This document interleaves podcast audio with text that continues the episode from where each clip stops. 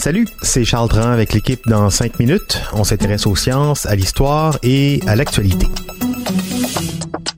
Aujourd'hui, on parle de l'âme, ce que certains définissent comme le siège de l'activité psychique et des états de conscience de quelqu'un, ce qui inclut un ensemble de dispositions intellectuelles, morales, affectives qui forment l'individualité, le moi profond d'une personne.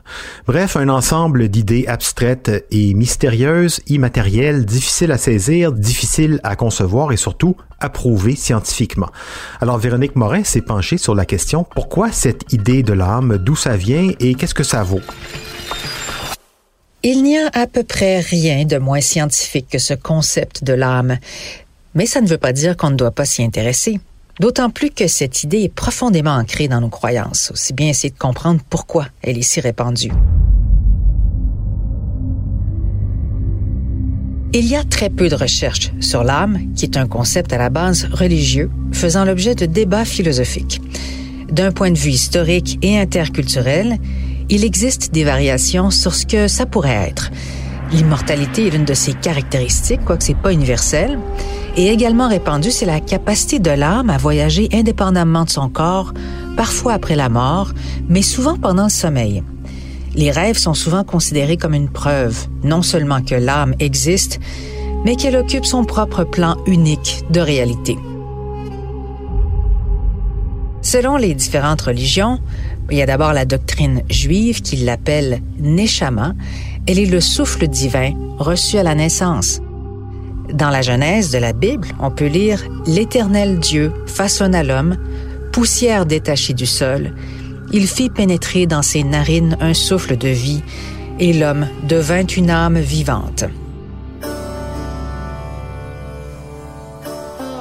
L'âme hindoue ressemble à son homologue abrahamique en ce qui concerne l'immatérialité et l'immortalité, mais avec deux différences majeures. D'une part, l'âme, atma ou soi, est conçu comme une partie personnalisée d'une âme-monde plus grande, Brahman, plus proche du Dieu. Deuxièmement, l'âme hindoue est sujette à des réincarnations fréquentes après la mort de son corps, y compris des incursions dans différents types d'animaux en fonction de son karma accumulé. La destination finale souhaitée de ce processus de naissance et de renaissance répétitive, le nirvana, ressemble au concept occidental du ciel du paradis, bien qu'il soit davantage conçu comme un répit du cycle de naissance et des renaissances que comme une demeure de bonheur infini et éternel. Le christianisme et l'islam sont un peu plus précis en ce qui concerne l'âme, la concevant aussi comme immatérielle, autant qu'immortelle. Les catholiques croient que l'âme est infusée par Dieu dès le moment de la conception, d'où leur position anti-avortement, et qu'elle existera pour toujours et qu'après la mort, elle sera jugée par son Créateur pour être envoyée soit au paradis ou en enfer. Les protestants croient que le destin de l'âme est particulièrement déterminé par la foi en Jésus-Christ.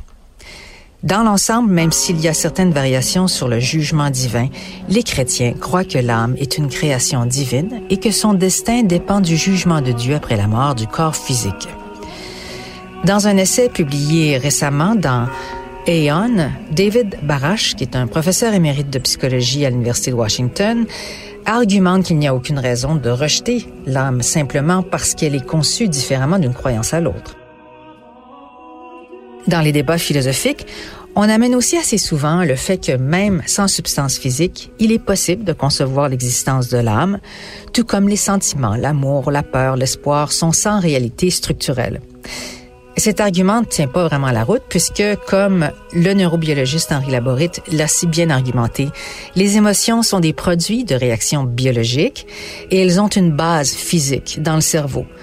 La conscience serait l'expérience subjective de soi et de l'environnement qui naît des activités du cerveau.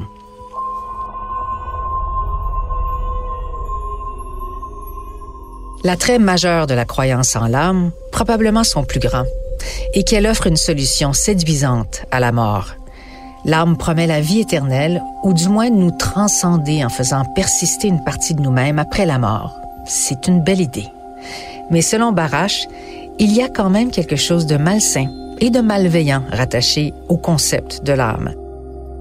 D'abord, cette idée selon laquelle les âmes sont uniquement possédées par les êtres humains, laissant tous les autres êtres vivants privés de connexion divine et par conséquent privés de légitimité morale.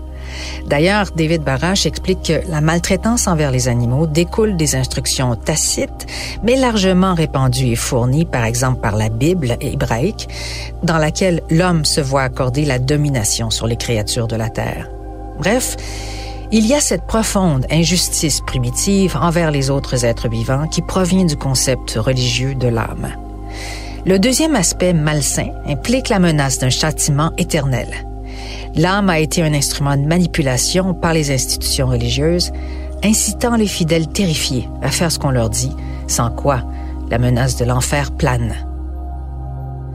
Idem avec les concepts hindous et bouddhistes du karma, bien qu'un peu moins terrifiants. Soyez bon et votre âme se retrouvera dans un magnifique corps heureux, ou peut-être atteindra-t-elle le nirvana. Si vous êtes mauvais, votre se retrouvera coincé à l'intérieur d'un crapaud ou d'un serpent. Ouais, un serpent, ça passe, un crapaud, euh, un peu moins. Même pour les plus agnostiques et cartésiens d'entre nous, il est euh, parfois nécessaire de s'accrocher à des concepts surnaturels pour expliquer la perte d'un être cher ou du moins adoucir la peine que son départ provoque. C'est pratique aussi pour répondre à ces grandes questions métaphysiques. Qu'est-ce que la vie? Qu'est-ce que la mort? Qu'est-ce qu'il y a de l'autre côté? Qu'est-ce qui va m'arriver? Hmm? Merci, Véronique Morin. C'était en cinq minutes.